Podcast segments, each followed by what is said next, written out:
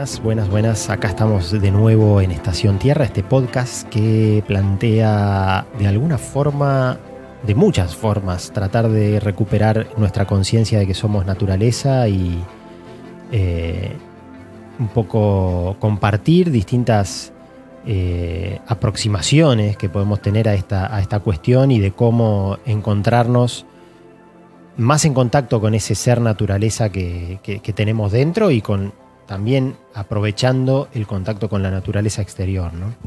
Hoy un tema que hace mucho que, vengo pensando en, compartir en la radio, estuve eh, también, como siempre, haciéndome un poquito un apunte de algunas cosas que fui leyendo para compartir, con la idea de despertar un poquito el, interés, la curiosidad de, de, quienes sientan que resuena, ¿no? Porque bueno, esto obviamente alguno escuchará y capaz que ya antes de que siga mucho estará cambiando este, a, otro, a otro tema o a otro podcast, pero bueno, hay gente que resuena con cada cosa, la idea es poder eso, despertar un poquito la intriga, la curiosidad y, de pronto, bueno, este, en, algo, en algunas cosas que quizás no sabíamos ni que existían. ¿no?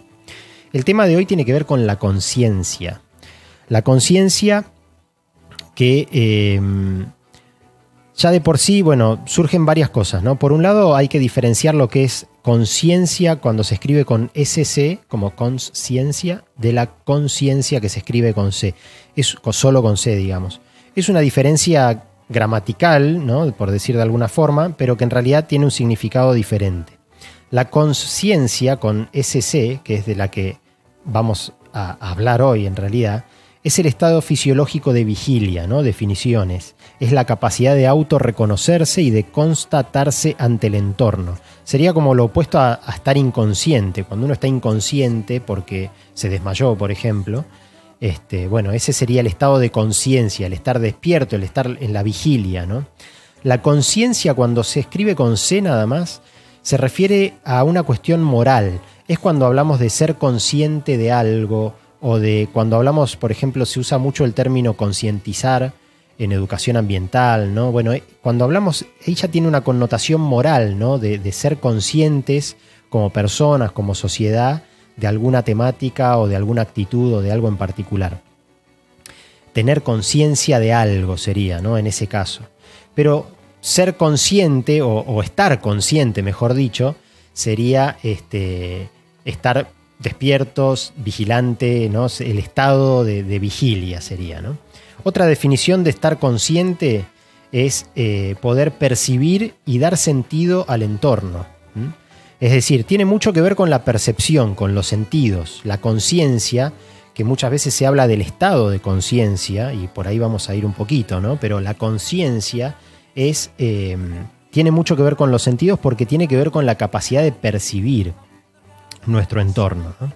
Y también tiene que ver con el mundo psíquico, ¿no? con el, el mundo psíquico individual también del entorno y de la mente, digamos, a través de los pensamientos. y La conciencia también se aparece a través de nuestros pensamientos.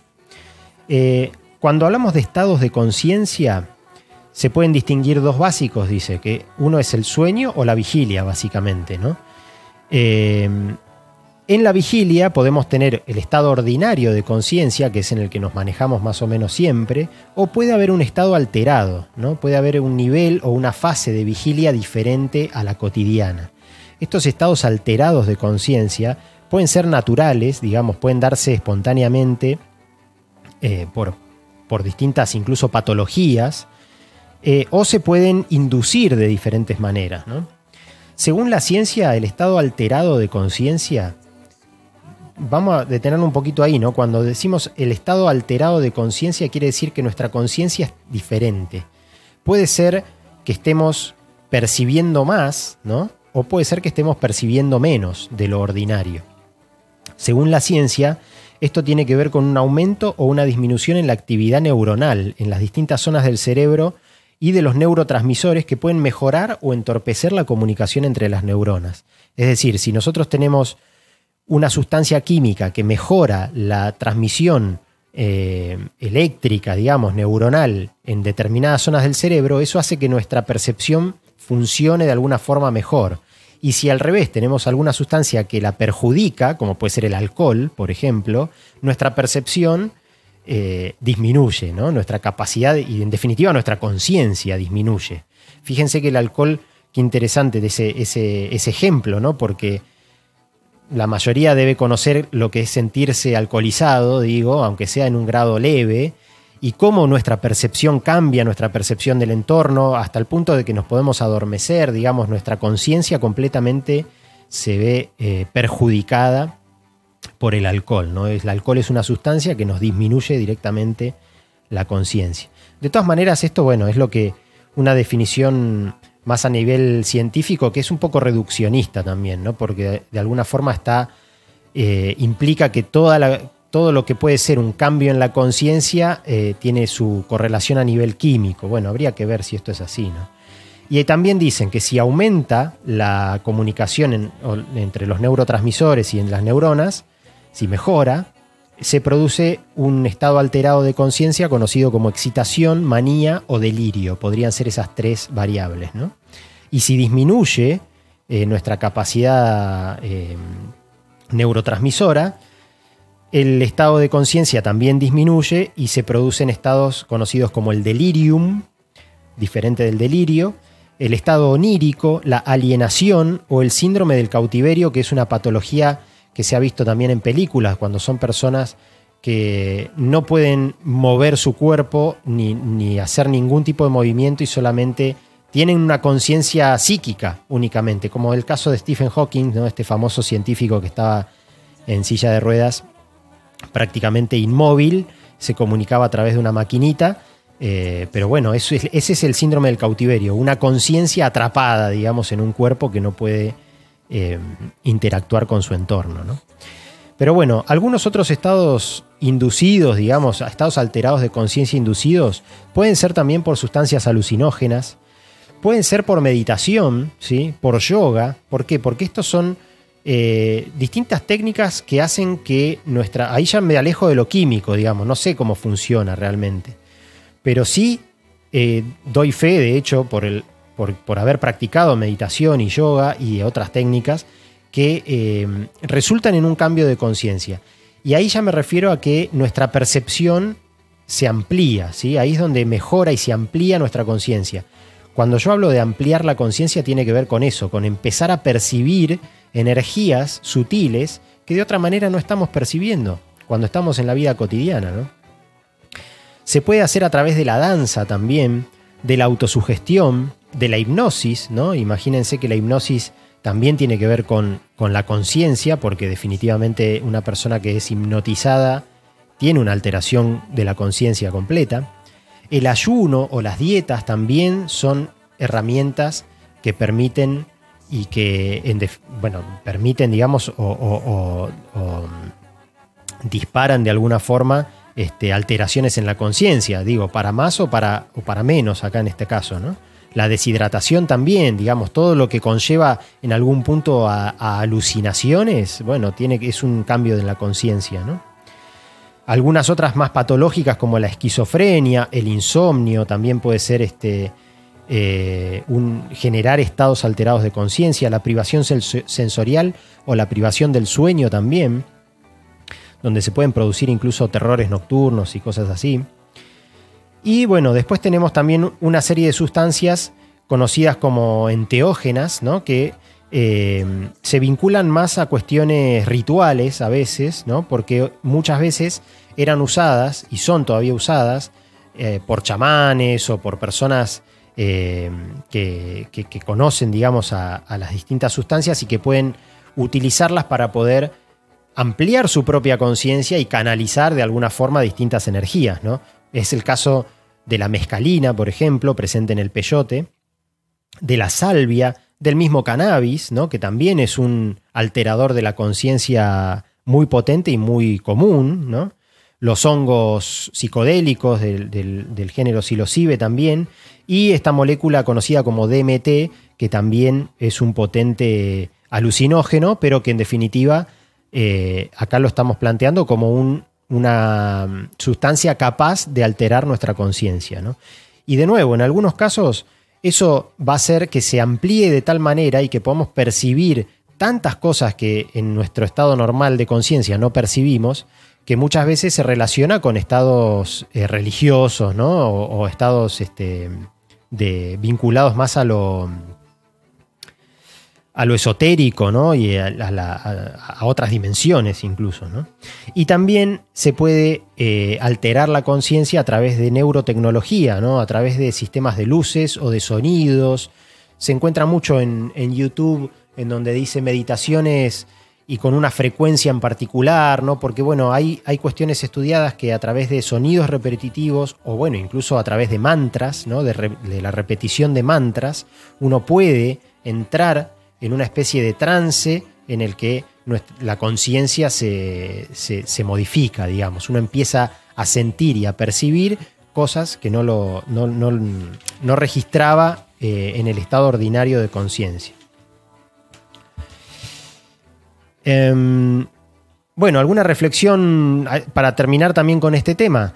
Se dice que Dios es omnisciente, por ejemplo. ¿Qué significa omnisciente? Que tiene conciencia absoluta, que es capaz de percibir todo lo que pasa en el universo de manera simultánea, ¿no? Eh, porque en definitiva también eh, lo que pasa en el universo pasa en el momento presente también. O sea que en el momento presente uno podría llegar a tener esa capacidad omnisciente de saber todo lo que pasa en el universo, lo que pasó y lo que vendrá. Eso sería el equivalente a un Dios, ¿no? Ampliar nuestra conciencia a través de alguna de estas técnicas nos lleva en ese camino. No, no llegar a conocer a Dios, digamos, o a sentirnos Dios, ni mucho menos, pero sí a poder empezar a percibir y a entrar en contacto con otras dimensiones, con otras realidades, con otras temporalidades, ¿no? Uno puede llegar a, compartir en una meditación un momento con eh, antepasados, por ejemplo, o con descendientes, o con personas del futuro, o con personas de otras galaxias, o con seres de otras galaxias, o con árboles, o con plantas, digamos, todo ser consciente puede entrar en contacto si se amplían sus conciencias, ¿no? Ahí es donde un poco está este juego. Si nosotros podemos trabajar ampliando nuestra conciencia, podemos entrar en contacto eh, también con otros seres que por ahí no tienen forma de expresarse eh, verbalmente, como puede ser un árbol, ¿no? Por eso un ejercicio muy lindo también es meditar eh, en el bosque, ¿no? Que es lo que hacemos en Estación Tierra particularmente, ¿no? Em, yo creo que las experiencias espirituales más intensas tienen que ver con eso, con la capacidad de ampliar nuestra conciencia y poder entrar en contacto con estas realidades sutiles que normalmente no tenemos presentes. ¿no? De hecho, normalmente vivimos de una manera bastante inconsciente. ¿no? En general, eh, hacemos las cosas de manera muy automática, no nos fijamos, muchas veces estamos hablando con otra persona y no, no escuchamos lo que dice o le tenemos que, perdón, no te estaba prestando atención, ¿no? Esas cosas es porque no estamos presentes en este momento, no estamos, estamos limitando nuestra capacidad y nuestra conciencia en definitiva, ¿no? Entonces, de nuevo, poder estar en contacto con el presente y poder estar atentos al presente es una forma por lo menos de ser conscientes y de vivir de manera consciente y a través de alguna otra herramienta, ¿no? Ir ampliando esa conciencia nos permite también estar en contacto ya, insisto, con estas otras realidades que por ahí son mucho más sutiles, pero que también comparten la existencia con nosotros, ¿no? Por eso también se habla de alimentación consciente o de hacer caminatas conscientes, porque cuando uno camina no está consciente de lo que está, de cómo está caminando o de, eh, de cada paso que da, digamos. El caminar es algo que lo hacemos completamente automatizado, el respirar, ¿no? Pero si uno respira conscientemente, reconoce esa respiración que entra y que sale, ese ejercicio, sostenerlo durante un rato, ya es una forma de ampliar nuestra conciencia y de encontrarnos con un montón de cuestiones que pueden ser eh, muy, muy terapéuticas. Realmente para mí la meditación, porque bueno, es eh, una de las que más practico, digamos, de toda esta lista que di, pero mm, cualquier herramienta eh, que, nos permita ampliar nuestra conciencia nos va a permitir eh, realmente, bueno, encontrar respuestas también, ¿no? A muchas cuestiones que por ahí no, tenemos ni siquiera muy, muy presentes, ¿no? Pero bueno, empiezan a abrirse caminos, empiezan a, aparecer este, nuevas preguntas o empiezan a aparecer respuestas. Y sin duda que es un proceso muy, muy terapéutico que recomiendo enormemente. Insisto, incluso si se puede hacer en un ambiente natural, y ahí es donde siempre conectamos ¿no? con la naturaleza, mucho mejor porque mm, ahí juegan, empiezan a jugar también dentro de esa amplitud de la conciencia todos los otros seres que hay en esa naturaleza y que son conscientes, tienen conciencia, pero bueno, no se expresan verbalmente. Entonces nosotros tenemos que ir hacia ese nivel de conciencia para poder eh, escucharlos y de alguna forma, eh, bueno, entender un poco lo que nos pasa y escucharnos a nosotros mismos también. Así que esa es un poco lo que quería compartir sobre la conciencia. Espero que les haya gustado y nos vemos en el próximo podcast.